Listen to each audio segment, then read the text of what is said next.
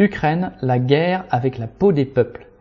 Le bombardement par les forces de Kiev d'un marché de Donetsk, la capitale d'une des deux régions de l'est de l'Ukraine rattachées à la Russie, a fait au moins 27 morts et des dizaines de blessés. Ce n'est pas la première fois que l'armée ukrainienne vise la population civile du Donbass. Cela a commencé dès 2014, lorsque se sont constituées les républiques séparatistes de Donetsk et de Lugansk.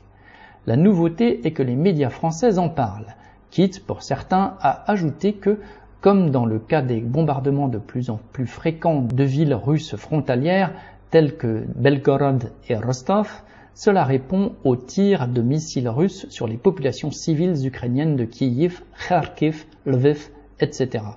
C'est une façon d'avouer que les belligérants russes, ukrainiens et, dans ce cas, leurs soutiens militaires occidentaux mènent une guerre de terreur contre les populations du camp adverse. Et le fait que le Kremlin le fasse au nom d'une grande Russie mythifiée, tandis que le camp de l'OTAN et de l'État ukrainien prétend représenter la démocratie et le droit des peuples, n'y change absolument rien. L'un et l'autre font également la guerre à leur propre population, et cela de mille et une façons.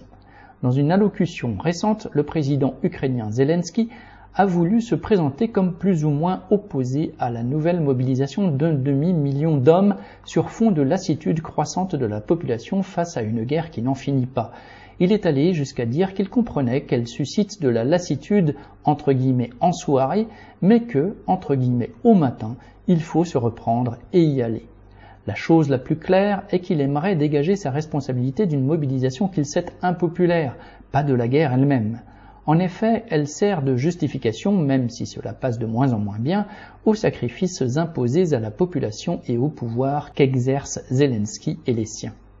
Évidemment, quand ceux-ci s'adressent à leurs parrains internationaux, ils ne s'embarrassent pas d'autant de précautions oratoires, ainsi, au récent forum économique de Davos, qui réunit chaque année en Suisse le gratin du monde des affaires et des chefs des grandes puissances, le ministre ukrainien des Affaires étrangères, Dmitro Kuleba, n'y est pas allé par quatre chemins.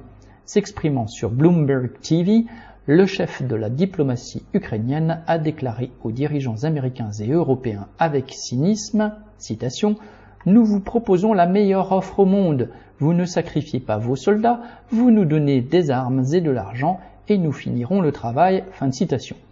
En clair, nous fournirons notre propre peuple comme chair à canon pour votre politique. Citation.